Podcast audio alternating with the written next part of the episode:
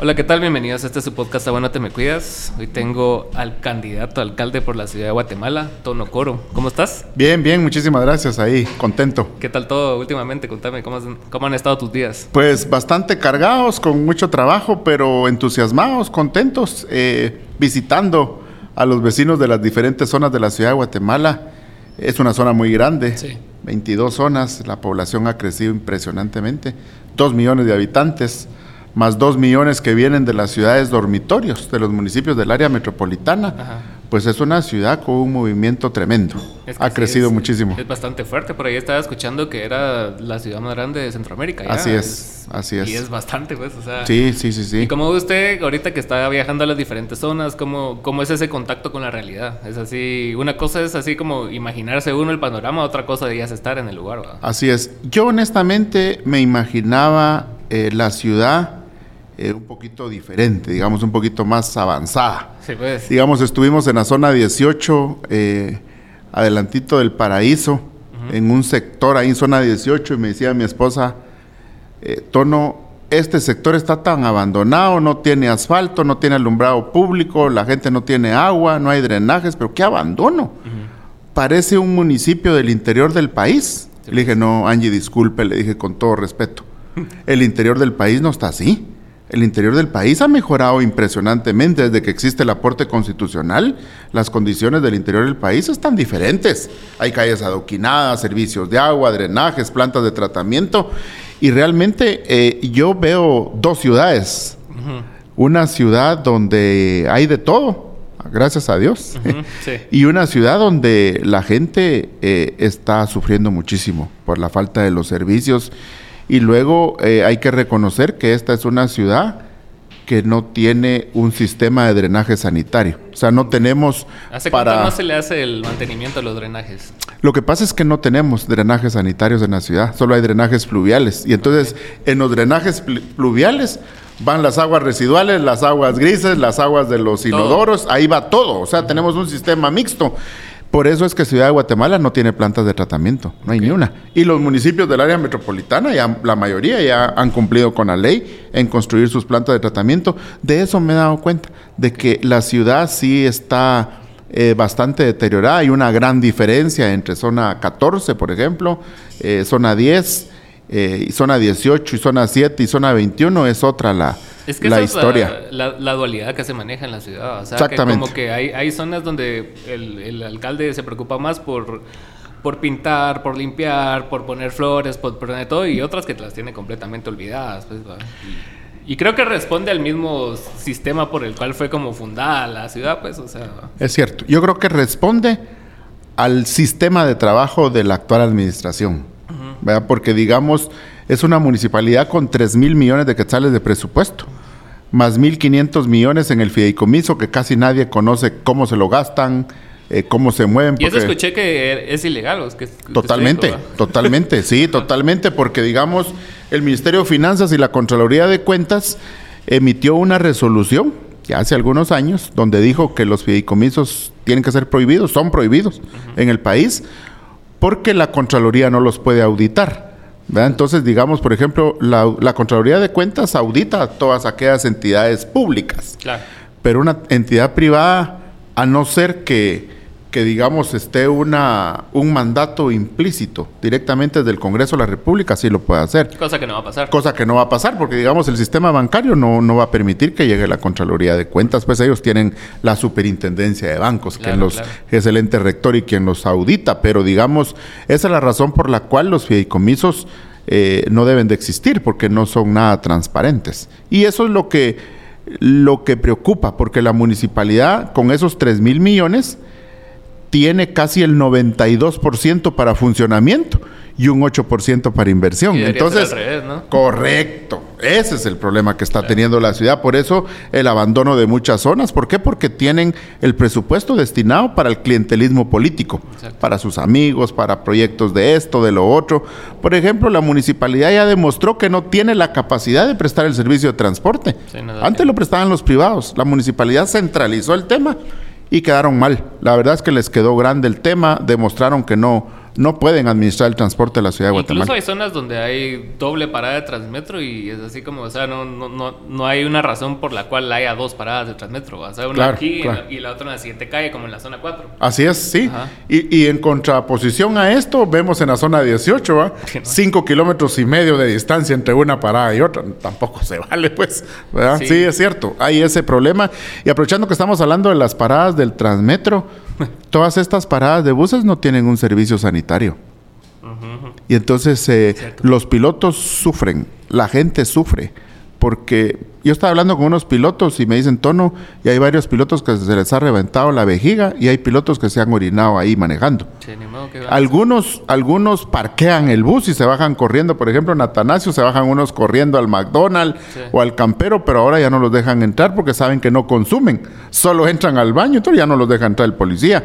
Yo creo que es algo de lo que hay que arreglar, pues, o sea, tiene que nos prestar la municipalidad servicios sanitarios, servicio de parqueo, por ejemplo. Eso la municipalidad lo puede prestar perfectamente bien y al final también son ingresos municipales, pues, pero digamos lo más importante es que exista el servicio. Sí. Sí. Ahorita yendo un poco más, más atrás en el tiempo, o sea, muchas personas lo, lo empezaron a conocer porque trabajó en Santa Catarina Pinula y estuvo ahí cuatro periodos, si no estoy mal. Así es. Y, y, que, y que realmente el- las personas vier- vieron el avance de Santa Catarina Pinula y vieron todas las cosas que usted logró. Entonces quisiera que, que nos llevara por el tiempo durante sus, sus cuatro periodos y cómo encontró la municipalidad versus cómo la dejó. Interesante, interesante recordar. Por ahí dicen que recordar es volver a vivir. Interesante. Quiero contarle que yo trabajé 14 años como técnico en la Municipalidad de Guatemala. Eh, luego, eh, por mandato presidencial, el licenciado Oscar Berché me manda de candidato a alcalde a Santa Catarina. En el año 99, pues más que hacer campaña, hicimos plan de gobierno. Entonces levantamos mucha expectativa con los vecinos en Santa Catarina y les dijimos a los vecinos, miren, aquí traemos a Tono Coro, una persona que trae 14 años de experiencia en la Municipalidad de Guatemala, entonces conoce el sistema de administración municipal. ¿Y cuál era el- o sea, la, problemática. motivante- el motivante para que, para que lo movieran para Santa Catarina?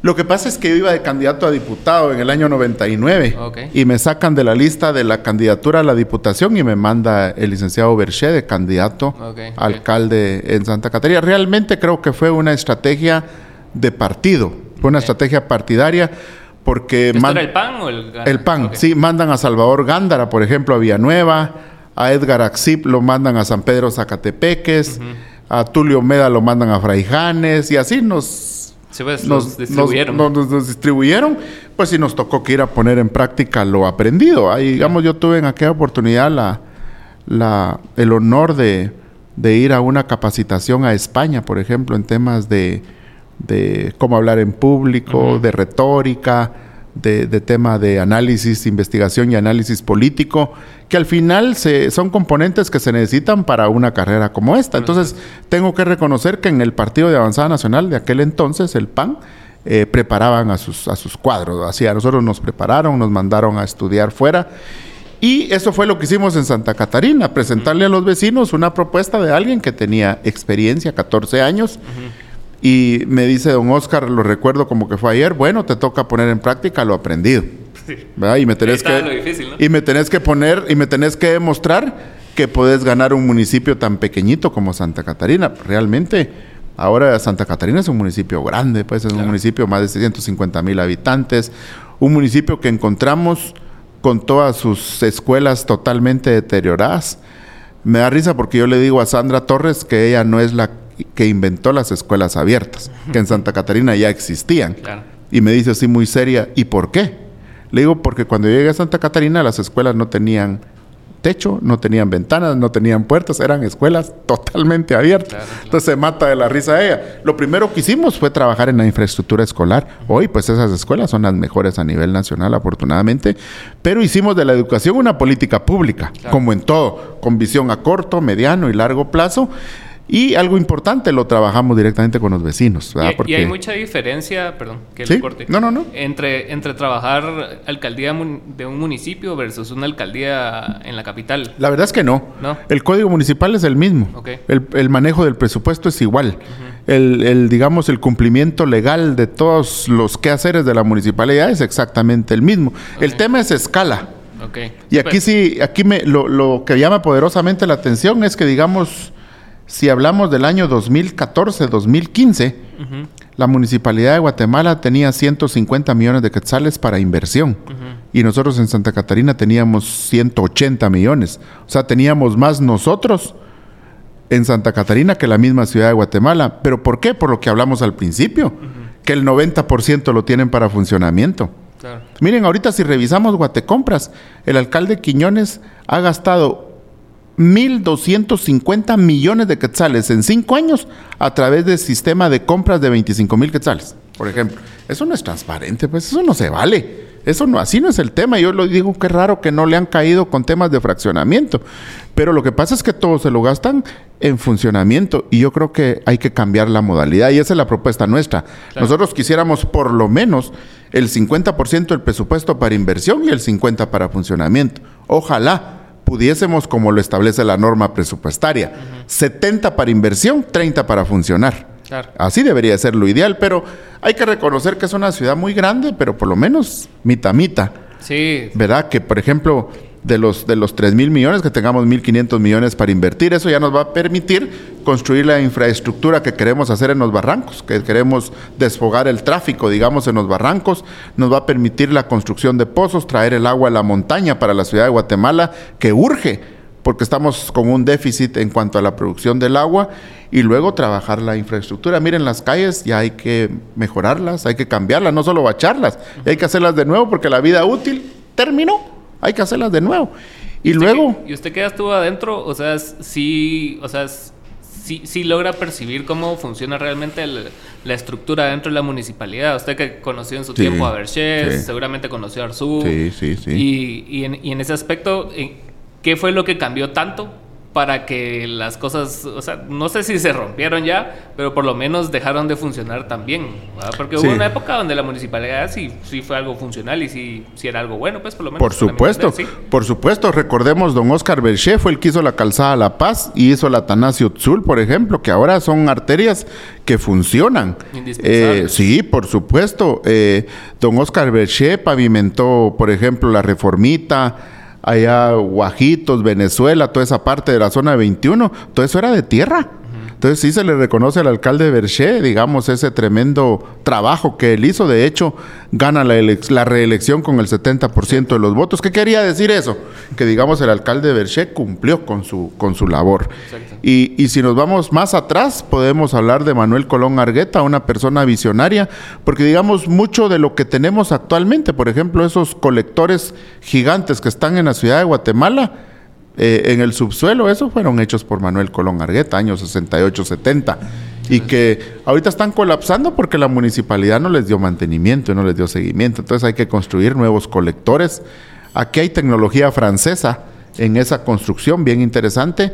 Eh, recuerdo que en aquel entonces, en el tiempo de Berchet, también se trabajó lo que era el plan maestro del el desarrollo de agua y saneamiento, por ejemplo. Era un plan integral. ¿En qué año es esto? Aquí estamos hablando año 2008. Okay. Más o menos, 2009.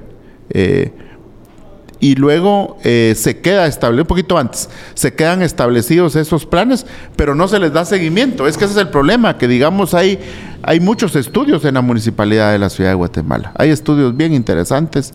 Hoy estuvimos analizando uno en la mañana precisamente, que es un estudio que hizo una empresa francesa okay. para el tema de agua y saneamiento para la ciudad de Guatemala. Es que en Francia tienen como bien desarrollado eso, con, es. con, el sistema de, de, de, de, burbujas y todo eso. Así es. Sí, sí, sí, sí, ellos son expertos, ellos y los israelitas les ha tocado duro para manejar el tema del agua. Son expertos, ¿verdad? Porque no tienen agua y entonces han tenido que optimizar, ¿verdad? Recordemos que Francia, por eso de ahí vienen las mejores lociones, ¿verdad? Porque no había agua para que la gente se bañara, entonces una locioncita. Y ya nosotros casi que vamos a llegar a eso, pues, porque hay mucha gente que dice, miren, no tenemos para bañarnos. Es que sí es cierto. Hay un déficit impresionante. Y lo fregado es que tampoco tenemos para comprar la loción francesa, ¿va? Entonces, eso es más complicado todavía. Ni para hacerla. Pero recordando Santa Catarina, miren, encontramos todas las calles de tierra, las escuelas deterioradas, sin plantas de tratamiento, y hoy es un municipio, pues, que lo dejamos 16 años después, lo encontré en el lugar 264 y lo dejamos en el primer lugar. Fuimos declarados el municipio número uno a nivel nacional. ¿Y esos estudios quién los hace? Eh, por ejemplo, lo de educación nos certificó la UNESCO. O sea, la UNESCO certifica a Santa Catarina como la primera municipalidad eh, con más de 150 mil habitantes libre de analfabetismo. Encontramos un analfabetismo del 26% y lo dejamos en cero. Sí, pues. Por supuesto, nos tuvimos que tardar 11 años para eso, porque esos Sí, procesos son largos. claro. Pero eso es, digamos, el, el- el orgullo más grande de todos los vecinos. Sus escuelas con internet, los chicos con tablet, por ejemplo, el 50% de los chicos se quedaron con su tablet, ya no le dieron seguimiento el siguiente alcalde, ya no las compró, pero digamos, eh, eh, se quedaron, digamos, esas, eh, eh, las escuelas están, están funcionando. Eh, y luego todas las calles asfaltadas, se hizo el sistema de drenaje, pues todo era de tierra. ¿va? Se hicieron sistemas de drenaje, planta de tratamiento, polideportivos, el hospital, el mercado, el estadio. Prácticamente todo. Sí, sí, sí, sí. Entonces, por ejemplo, el actual alcalde no tiene necesidad todavía de cambiar el asfalto, ¿va? porque fue un buen asfalto hecho para largo plazo. Eh, el alcalde se ha dedicado a sistemas de transporte, a darle mantenimiento, a darle seguimiento al tema y eso creo que lo, lo más importante va en un municipio, darle seguimiento a lo que está funcionando bien. Digamos, eso es parte de lo que recuerdo en Santa Catarina y es parte de lo que queremos implementar en Ciudad de Guatemala. No es difícil. Si lo hicimos con menos presupuesto allá, imagínense, acá que hay más presupuesto, pues obviamente tenemos que hacer eh, los trabajos que se necesitan. ¿Y qué cosas hay que, que usted ha visto de esta municipalidad, ya que, está, ya que tiene cercanía a estudios y cosas así, de que se han hecho bien durante este tiempo para, para agarrarlas y continuarlas y- e implementar lo que usted trae? Yo creo que todo lo que tiene que ver con el arte y la cultura. Eh, eso lo han manejado muy bien, la escuela de música, por ejemplo, eh, pues creo que lo han, lo han manejado bien. Eh, también, digamos, las carreras, la 5K, la 10K, ojalá existiera la 21K, Ah, ¿verdad? El- la 42K, etcétera. Creo que eso se ha manejado muy bien eh, y pues obviamente eso tendría que, que seguir. Pero Pero, eso es más cosmético, ¿no? O sea, es más así... muy bien, muy bien, sí, Ajá, pero perfecto. de- en cuanto a infraestructura Yo a y lo que, trabajo... pues de infraestructura no le podría decir porque yo no veo ningún proyecto de infraestructura de lo cual nos podamos sentir orgullosos los vecinos de la ciudad de Guatemala. Lo único que veo es eh, el paso a desnivel que recién hicieron aquí en la Guardia de Honor, donde era la antigua escuela politécnica. Eh, es lo único que veo como infraestructura. Veo que están cambiando el asfalto en zona 15, zona 10, zona 16. Eh, y yo también quisiera que lo hicieran en zona 18, zona 7, zona 21, que la gente me está pidiendo que ya quisieran que se les trabajara. A veces la gente piensa que el candidato tiene la facilidad de ir a hacer los proyectos, pero realmente el que tiene la obligación es el alcalde, pues.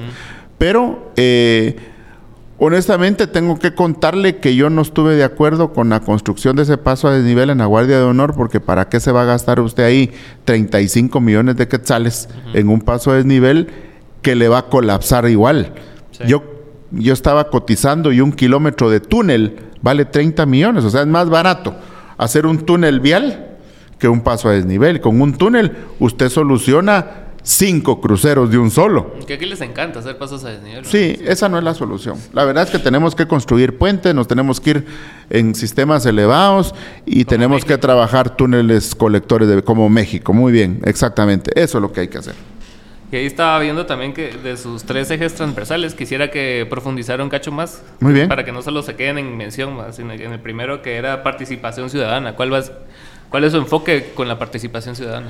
Yo creo que la participación ciudadana es lo más importante en nuestro plan de gobierno. Y dicho sea de paso, me dio muy buen resultado en Santa Catarina. Y la razón es muy sencilla. Digamos que la participación ciudadana lo que permite es democratizar el presupuesto, democratizar las decisiones. Digamos, yo no puedo estar encerrado en una oficina como alcalde tomando las decisiones de este país o de esta ciudad. No se puede digamos, las decisiones las tenemos que tomar de manera democrática, de manera colectiva, donde todos los vecinos podamos participar. Y eso es parte de lo que me dio muy buen resultado en Santa Catarina, la participación ciudadana. O sea, las decisiones no las toma el alcalde ni el consejo. Las decisiones en principio las toma los vecinos, qué es lo que necesitan, cómo lo quieren, de a cómo, etcétera, y ya viene el alcalde y el consejo, lo someten a aprobación y se materializa y se ejecuta la obra. y luego qué tan alejado de la realidad tiene que estar como para no tener una como una sensación de lo que piensa la mayoría de las personas. Es, porque no transita las calles, es porque no está en donde sucede la vida. Es bien sencillo, mírela, cuando, cuando usted tiene algo que ocultar, pues no lo publica, ¿va? Así de sencillo. Entonces, digamos, yo creo que la municipalidad oculta muchísimas cosas y esa es la razón por la cual no le dan la participación al vecino. El vecino ya tiene que acostumbrarse también a, exigir que se le construyan sus, obras. Por eso yo felicito a los vecinos de zona 21 que tuvieron ahí la valentía de parársele al alcalde y decirle, alcalde, por favor, necesitamos agua, pues no sea ingrato, ¿ah? cumpla con su función de alcalde. Yo creo que cuando usted tiene participación ciudadana, pues los vecinos eh, están llevándole en sintonía el ritmo y el trabajo de toda la ciudad, de toda su zona. ¿va? Porque el vecino tiene que conocer qué es lo que usted va a hacer como alcalde. Sí, claro. Pero yo le pregunté a algunos vecinos, miren, ¿y qué tienen proyectado aquí en la zona 7? Ahorita que vengo de allá, les preguntaba, miren, ¿y aquí qué tiene proyectado el alcalde para la zona 7? Nada. Es más, nos tiene sin transporte y sin agua. Nos ponen agua dos veces a la semana de 11 a 2 de la mañana. Imagínense. Entonces, nuestra política de participación ciudadana va encaminada precisamente a eso, a que participe el vecino. Y la siguiente política es la de presupuesto participativo. Aquí lo que, lo que está implícito es que cada zona va a tener su propio presupuesto. Así como lo, el aporte constitucional lo traslada el Estado a la municipalidad, igual lo tenemos que trasladar a las zonas. O sea, en función del número de vecinos, así va a ser su presupuesto. Por decirle algo, zona 21. La zona 21 va a tener 200 millones de quetzales en los cuatro años. O sea, van a tener 50 millones de quetzales al año. Pues. Entonces, ese es presupuesto participativo. En la política de participación ciudadana, los vecinos van a, seguir, va a decidir qué quieren hacer con esos sus 200 millones. El alcalde y el consejo lo que tienen que hacer es cumplir con lo que la mayoría eh, establece. Pero eso también es como peligroso dejárselo todo al vecino, ¿no cree? No, porque digamos, usted sigue teniendo la capacidad y la posibilidad de hacer la ejecución, o sea, no traslada el dinero per se, pues. sino que lo que usted hace es que democratiza la decisión, ya cuando la mayoría de los vecinos en una votación deciden, porque sí hay, le cuento que sí hay controversia, porque hay vecinos, yo quiero la escuela, no, yo quiero el centro de salud, no, yo quiero un parque, yo quiero un estadio, yo quiero alumbrado público. Entonces todo eso, toda esa lluvia de ideas y todo eso que se da en un cabildo abierto se materializa en una elección. Y ahí es donde se le dice al vecino, bueno señores, la mayoría manda se somete a votación y lo que sale en primer lugar, eso es. Entonces, ¿qué hace usted como alcalde? Legitima esa decisión del vecino. Y eso es parte de lo que a mí me encanta y me dio buen resultado. Y luego lo que establece la ley la transparencia y la rendición de cuentas, que es un eje transversal en nuestro plan de gobierno, que cada cuatro meses tenemos que estar entregando cuentas. No es porque yo lo diga o yo quiera, lo establece la ley. Que es indispensable, ¿no? Hay que hacerlo, por supuesto. Yo le tengo que decir al vecino, señores, en estos primeros cuatro meses ingresaron 200 quetzales y se gastaron 200 quetzales. Saldo cero, no tenemos nada. O entraron 100 quetzales, se gastaron 50, tenemos 50 quetzales para el ejercicio posterior. O sea, eso es parte de lo que hacíamos nosotros en Santa Catarina y los vecinos pues están y conocen la realidad de su ciudad. O sea, no hay nada que ocultar todo tiene que ser transparente. Sí, algo que me llama mucho la atención, que en esta época de elecciones he tenido la oportunidad de hablar con bastantes candidatos, ya sea para presidente, y de hecho este es el primer candidato a alcalde, pero todos como que, se... Qué honor, muchas gracias. Que, se centran como en, la, en la misma problemática Y lo que me parece muy peligroso es cuando tienen respuestas demasiado rápidas y fáciles ante los problemas que hay. Digamos el problema del agua. ¿va? Entonces eh, logré hablar con unos en pasos y pedales y con otros en, en, algún meeting político y todos, no, así es que el problema del agua es tal y tal y tal y solo hay que traer agua de no sé dónde. Pero hmm. ya, ya, llevarlo a la práctica es otro, otra logística, es dinero, es inversión. Entonces yo, yo siento que sí es, es bastante elemental como que la importancia de la transparencia, pues, o sea, tanto en el dinero que se gasta, sino que en los métodos que se utilizan para llegar a eso, pues. Por supuesto. Solo para que se formen una idea, traer el agua de la montaña del nacimiento del, río Motagua para acá, para la ciudad de Guatemala, es una inversión arriba de los 5 mil millones de quetzales. O sea, no estamos hablando de que, ay, no se preocupen, eso ya. No, es todo un proceso. De hecho, el proyecto de Shayapish Kaya es un proyecto que duró una buena cantidad de años. Es un proyecto que trabajó la municipalidad en aquel entonces, años 68, 70 por ahí, con una inversión de préstamo del, del BID. Entonces, sí son procesos largos, no es solo de, como decía mi mamá, de soplar y hacer botellas. No, aquí, sinceramente, eh, eso es, es complejo. y el funcionario y el candidato también tiene que ser responsable, porque tampoco por ganar va a ofrecer el cielo y las estrellas y después allá... Es que cuando, se cae mucho en populismo. Así es, después cuando llegan al cargo, incumplen. y quedamos mal los políticos porque dicen, todos vienen a ofrecer y no cumplen. Es cierto, porque ofrecen cosas, primero que no saben. Ajá. Y es ahí donde tiene mucha importancia la capacidad y la experiencia. Eso pesa mucho en la toma de decisiones para elegir a, un alcalde. Por supuesto. Definitivamente. Y usted que ha estado en, bastantes procesos electorales y en, bastantes partidos, ¿cómo, ¿cómo, ve la política de los partidos aquí? O sea, ¿usted cree que simplemente es un vehículo para llegar a o si usted se tiene que ver reflejado en los valores del partido o cómo lo ve usted? No, lo que pasa es que los, los partidos, eso es lo que son, son vehículos electoreros. ¿Verdad? No, no tenemos institucionalidad acá en, Guatemala en los, partidos políticos. Eso sería lo ideal. ¿verdad? Eso sería lo ideal. Por ejemplo, ahorita tenemos 30 partidos políticos participando por la primera magistratura. ¿va? Hablábamos ahí con Ángel y me decía, mira, deberían de existir solo unos dos o tres. ¿Para qué tantos? Pues así debería de ser. Pero, eh, ¿por qué tenemos esta cantidad de partidos políticos? ¿Cuántos diputados se quedan afuera? Pues, Entonces, creo que también responde a ese interés, ¿no? De que mientras más partidos, más cargos públicos. ¿O no? Eh, al final, el número de diputados es exactamente el mismo, pero sí, tienes razón. Digamos, en la apertura del número de partidos políticos, pues... Eh, eh, en la fórmula repartidora las minorías, pues hay partiditos chiquitos que tienen chance de poner, aunque sea un su diputado, ya con eso salvan el partido. Eh, yo creo que el, esquema jurídico de, que regula eh, el sistema de partidos políticos en Guatemala sí ya tiene que sufrir un cambio, ya no, ya no podemos seguir así. Yo, por ejemplo, he estado en varios partidos políticos, no porque me encante cambiarme de partido. Por ejemplo, en el PAN me expulsaron. Fui alcalde dos veces. Me expulsaron del PAN y esa es la razón por la cual, pues... ¿Por qué lo expulsaron? Porque nuestro secretario general nos obligó a que apoyáramos para segunda vuelta a un presidente en particular y nosotros no estuvimos, muchos de los alcaldes no estuvimos de acuerdo. Entonces, como no estuvimos de acuerdo con el secretario general, que les va bien mucha, más, está bueno pues. Luego estuve en otro partido político eh, donde el secretario general tuvo problemas jurídicos y decidimos nosotros definitivamente ya no seguir participando en ese partido. Luego estuve otro partido político que estaba gobernando y me piden eh, que teníamos que privilegiar la adjudicación de un proyecto para una empresa en particular, que era un proyecto del BID. Les dije, yo no le voy a decir al BID que elija una, a una empresa que no calificó, pues definitivamente yo no estoy de acuerdo. Entonces te vas del partido, si no cumplís, pues me voy. Y entonces a veces hay gente que solo critica y dice, no, es que este se pasa de un partido político a otro. No, investiguemos por qué se ha cambiado.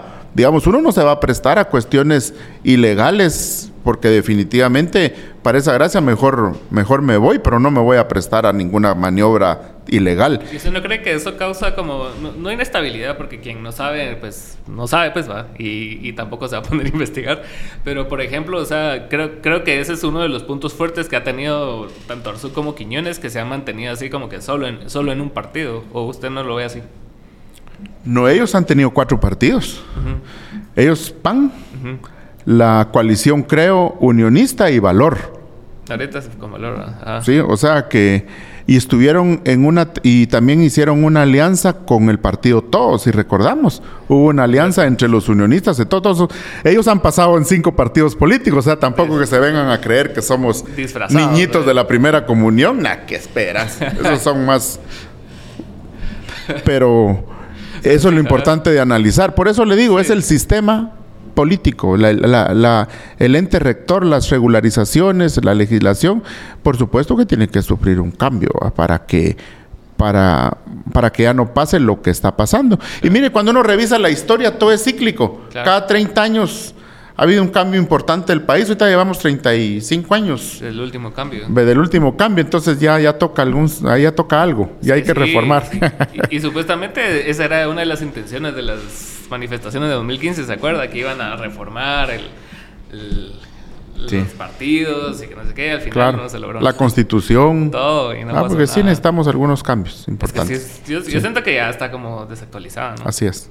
Usted es abogado, ¿no? Sí. ¿Y qué tal? ¿Cómo le fue?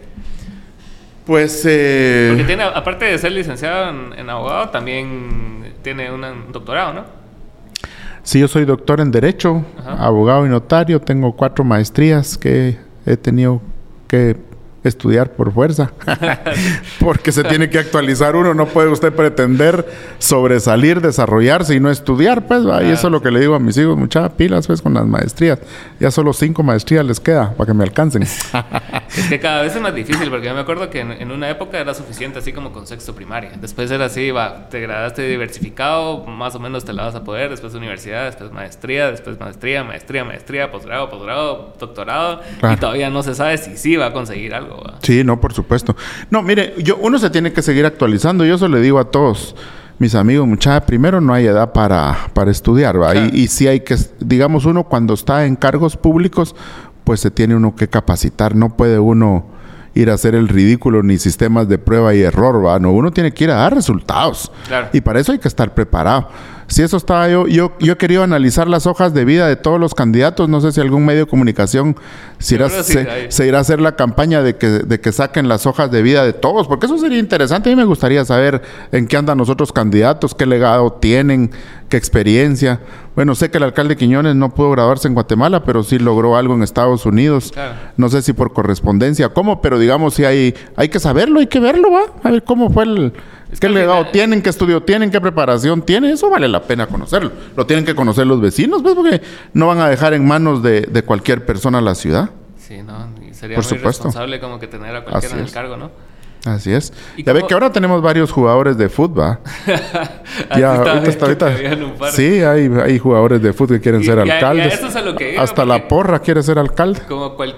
El... Sí, es que no, sé en qué momento pasó y no sé por qué pasó, pero a eso me refería con lo de los partidos políticos. Es así como que cada quien, o sea, no, se lo está tomando tan en serio, pues. O sea, no digo que todos, pero la gran mayoría, al ver los candidatos, esta vez usted se da cuenta que ellos no se lo están tomando en serio, claro, pues. Claro, claro que lo están haciendo por dinero, pues. por supuesto. Si no hay preparación, ¿qué van a hacer? Populismo, ¿va? Exacto. Populismo barato. Sí. ¿Y cómo ve la diferencia entre la anterior campaña y esta? ¿Cambió mucho o, esta la tomaron un giro diferente? Yo creo que esta campaña tomó un giro diferente precisamente por la influencia de las redes sociales. Okay. Ah, digamos, esta campaña sí es otra historia a las, a las anteriores. Y digamos, la elección anterior tuvo algunas pinceladas fuertes en temas de redes sociales. Esta sí está estrictamente monitoreada por medio de sistemas de redes sociales. ¿Y le gusta o simplemente es, es lo que es y se adapta? Pues fíjese que yo creo que es cuestión de, adaptación, ¿verdad? Porque digamos, yo eh, me formé con otro, con otro sistema, digamos, de, cómo hacer la política. Eh, ya ve que ahora hasta personas muy, muy formales y serias salen bailando el chicharrón ahí en el TikTok, ¿verdad? Entonces, yo creo que es cuestión de de que como que no quieren que los deje el tren en temas de redes sociales. Ahora yo pienso que tiene que seguir siendo muy formal el tema político, porque digamos la decisión de un pueblo de elegir sus autoridades, pues ahí nos estamos jugando el futuro del país, de la ciudad o de los municipios. Y al jugarnos ese futuro, nos la tenemos que jugar correcto y en todas las de ley, ¿va? No podemos, esto no es un juego, no, esto es un juego, aquí, aquí está, pues. por supuesto, aquí está la vida de toda la comunidad, pues, de todo el país, de la ciudad, del municipio, y, y, yo creo que sí, pues uno se adapta, pues, a los sistemas de cómo hacer y trabajar política, sobre todo cuando hay también una limitante, la cual es buena en temas de de publicidad, televisión y todo, porque creo que llegaron a lo absurdo hace algunos años en temas de publicidad, pero eh, definitivamente una persona que no es conocida entra a una contienda electoral en una gran desventaja y puede ser una persona bien preparada. Y pero eso es el fuerte de este partido, digamos, de la UNE, que tiene ya, creo que es el partido que más años lleva, o por Así lo es, menos 20 años. Sí, pues. 20 años. Sí, la Unidad Nacional de la Esperanza es un partido de 20 años, es el más conocido a nivel nacional, hasta en la comunidad más alejada que ni se imagina uno que existe.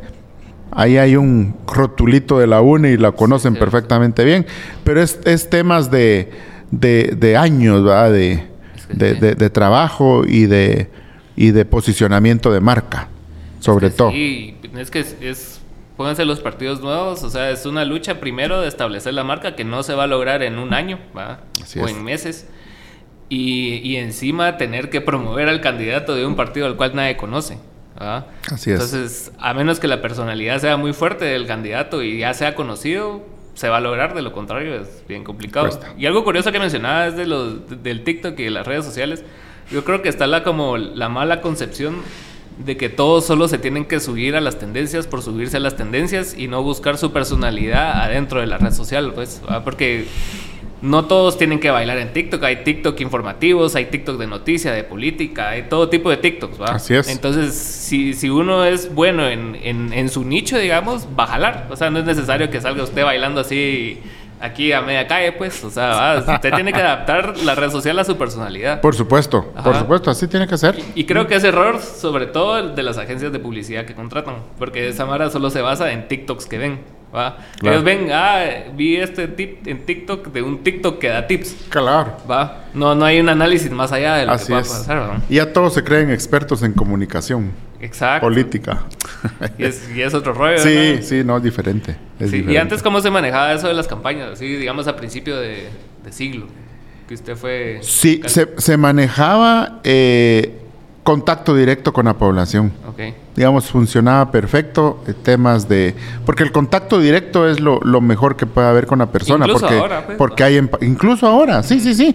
Porque hay empatía. Digamos, conozco al candidato, le doy la mano, lo escucho eh, percibo qué tan cierto es lo que me está diciendo o no, etcétera.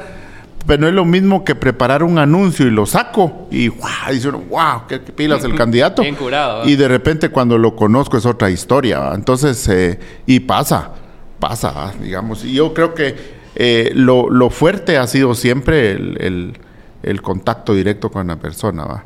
Como, como, como dijeran los gringos, face to face. Sí, es que no es lo mismo que hubiéramos tenido esta conversación en Zoom o, de lejos, así por teléfono, a que la estemos teniendo ahorita. Yo veo sus reacciones, usted ve las mías y vamos así como que leyendo el lenguaje corporal. Así es, sí, sí, es diferente. Así funcionó antes. Y me contó también que, que, en España recibió la maestría para poder hablar en público. O sea, ¿cómo, cómo, cómo fue su experiencia ahí en España? ¿Cómo, cómo vivió todo ahí? Pues yo estudié una maestría en España, pero la para hablar en público fueron cursos que recibimos para hablar en público y retórica. Eso fue, esos fueron cursos que recibimos cuando el partido al que yo pertenecía, pues empezó a formar a sus cuadros jóvenes. Okay, okay. Entonces, eh, eh, yo tenía mucho problema para, para hablar en público. ¿Ah, sí? Así me, me ponía muy nervioso y ya no hallaba ni qué decir, etcétera. Entonces, eh, todo eso requiere pues de una, de una preparación. Tuve la suerte que desde muy joven me prepararon para eso y, eso me ha ayudado muchísimo a lo largo de, mi carrera. Cuando fui presidente de los alcaldes de Guatemala, presidente de la ANAM, eh, tuve la oportunidad de dictar una conferencia ante la Organización de Estados Americanos en Washington. Entonces ahí tenía yo a todos los presidentes de la República eh, de América Latina, imagínense, Y bueno, me prepararon, recuerdo, una muy bonita presentación para aquella época. Ya empezaba uno a, a hacer presentaciones, ya no de esas planas en PowerPoint, sino que ya, ya, ya presentaciones un poquito eh, animadas. Me hicieron una muy buena presentación, por cierto, que estaba averiguando. Como esas de Prezi. ¿no? ¿Quién me la, de Prezi, correcto. Ah. ¿Quién me la hizo? Y no he podido conseguir quién, porque no sé quién la contrató del, la contrataron de la, de la NAM, muy buena presentación. Pero tengo que confesarle que cuando anuncian mi participación en la OEA y subo al podio y todo, eh, honestamente me puse nervioso. Porque yo era alcalde y tenía a los presidentes de América Latina enfrente y tenía que dictar una conferencia. Me puse nervioso eh, que cuando saludé protocolariamente, porque así hay que arrancar en esos eventos, llegó un momentito donde se me fue la voz. Ah, la. Y yo empiezo quebró, a ¿eh? jalar todos los santos del cielo, a María Santísima y a todo lo que se me atravesaba. Y digo, ¿cómo me recupero? Me recordé de mi curso. Que lo que hay que hacer es tratar de, de toser, que es una cuestión natural que nadie se da cuenta. Entonces, cuando usted le pasa eso, usted hace así. Cuando usted va a toser, eh, se le acercan dos, tres, cuatro vasos de agua. Usted toma agua y toda la gente le ayuda, pero es una cuestión normal y usted dice perdón y ya, sigue. Así de sencillo. Pero eh, por lo menos hay que saberlo y conocerlo, porque si no, se puede uno quedar sin voz, como le han pasado a, a candidatas en una actividad de reinado o a gente, digamos, que que cuando se quedan callados, pues la gente por ayudar les empieza como a aplaudir, como para decir, váyanse, va. Imagínense, yo tenía que recuperarme inmediatamente y que no me aplaudieran sin a- haber pasado mi, mis diapositivas y la conferencia, ¿va? Pero es y, y parte... no había la opción de que alguien más tomara la palabra por usted, pues usted Por era supuesto el que único. no. y ya. Por supuesto que no. Por supuesto que no. Y luego cuando termino mi conferencia y todo, le pregunté al presidente Berché, porque él estaba representando a Guatemala como presidente. Le digo, presidente, ¿cómo estuvo? No, estuviste bien, Tonito, te felicito. Buena conferencia, Osala. Yo te voy a pedir que a los alcaldes allá en Guatemala también les pases esta presentación, porque es muy buena, que no sé qué. Le digo, mire, se dio cuenta que por poco me quedé sin voz. No, no, no, no me di cuenta. Entonces dije, sí funciona la técnica para hablar en público. va. Sí, bastante. Y entonces sí me, me funcionó afortunadamente. Pero sí, por supuesto, pues a veces eh, es, es tema complicado, pero Y yo es creo que es lo- una de las cosas importantes de la educación, porque muchas veces lo damos por hecho cuando lo tenemos, ¿va? Pero pocas veces nos damos cuenta de- del set de herramientas que tenemos para llevar a cabo las cosas, porque usted si no hubiera llevado ese curso de retórica, nunca hubiera hecho eso y se Así ahoga es. y se queda ahí, pero como ya tenía en su cabeza el, el cuadro de emergencia, Claro. ya usted reaccionó de acuerdo a lo que tenía, ¿va? Así es, sí. Y también estuve investigando acerca de usted y que, y que levantó pesas. Sí, fui campeón centroamericano ¿Y qué de, tal? de levantamiento de ¿Y qué? pesas. Porque estaba estudiando, trabajando y era deportista encima. Así ¿no? es. Sí, lo, lo que pasa es que, digamos, eh, yo trabajaba en la Municipalidad de Guatemala y el horario era de 9 a 5, creo yo. Ok. Luego, eh, a las 5 me iba corriendo para la Universidad de San Carlos a estudiar, pero yo entrenaba de 6 a 8 en el gimnasio. entonces? Y entonces entrenaba de 6 a 8, ya a pie me iba del gimnasio para, para la, de 6 a 8 de la mañana, a pie me iba al gimnasio la para la MUNI. MUNI y la MUNI para la U. ¿verdad? Bien cansado. Pero yo resulté en el deporte de levantamiento de pesas porque yo empecé entrenando box. Y entonces, como yo entrenaba box ahí en la Confederación Deportiva, en la Federación de Box, vino mi entrenador y me dijo, mira, Tono, necesitamos ganar un poquito de masa muscular. ¿verdad? Tampoco me podía pasar tanto así como Aquí está Dieguito, ¿va?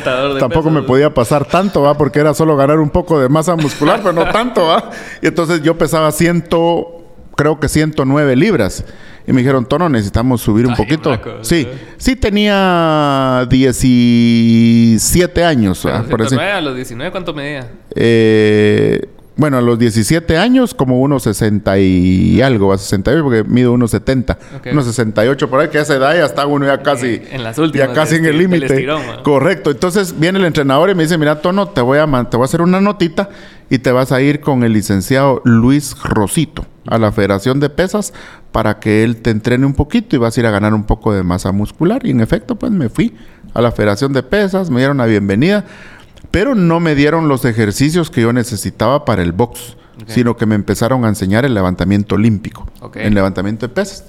Y a los cuatro meses yo solo tenía que ir por seis meses. A los cuatro meses se atravesó una competencia nacional y me dice, Rosito, mira, Tono, te preparas para el sábado, ahí te venís porque vas a participar en una competencia de pesas. Yo le dije, ah, va, está bueno, pues. Cometí un error que... sí, cometí un error que yo le conté a mi mamá que iba a participar en pesas y me dio un desayunón de película, ¿va? Ah, la madre. Y entonces, eh, cuando llego al, gimnasio y me peso, porque ahí uno compite por categorías, por peso corporal, Está bien me peso, me dice Rosito, vos, ¿y, ¿y a qué horas te cambiaste de categoría? Porque por dos libras, de plano, como iba bien forrado, ¿ah? por dos libras me pasé de categoría. Me tocó que competir en una categoría de más grandototes solo por el gran desayuno que me había echado. Y entonces, pero lo interesante es que quedé en tercer lugar y me dieron una medallita. Esa medallita me dejó 25 años ahí en la federación. 25 duró. Me quedé, eh, fui 10 años eh, competidor, seleccionado nacional juvenil, mayor, campeón centroamericano y 15 años como directivo.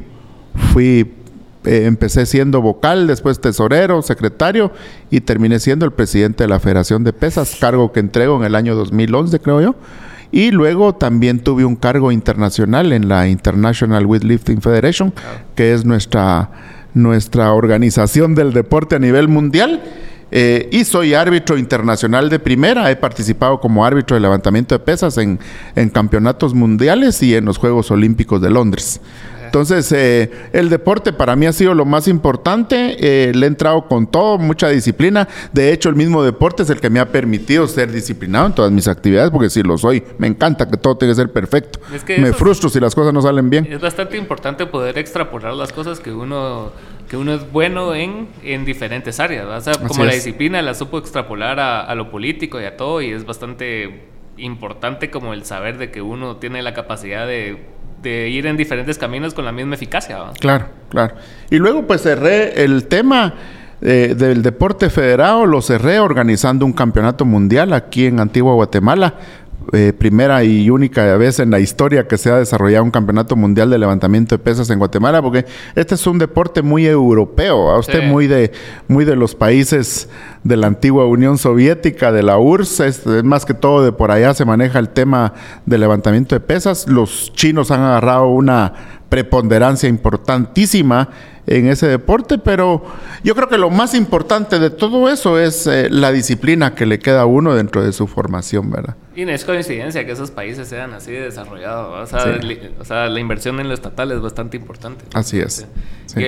Y, hablando de eso, ¿usted, ¿usted con qué ideología simpatiza más?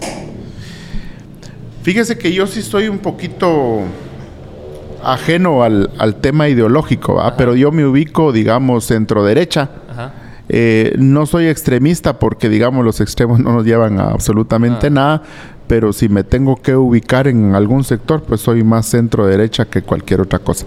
Que siento que aquí hay una como poco no solo poco conocimiento, sino que también hay como fobias a ciertas cosas. Es así como que si algún partido se declara como socialdemócrata o algo así, a la Mara es así como que ya siente que Stalin pues, está viviendo aquí. Este es Chairo, sí. Ajá. Aquí, ahí, viene Lenin o, Max o Karl Marx o... Bueno Sí, no, por supuesto.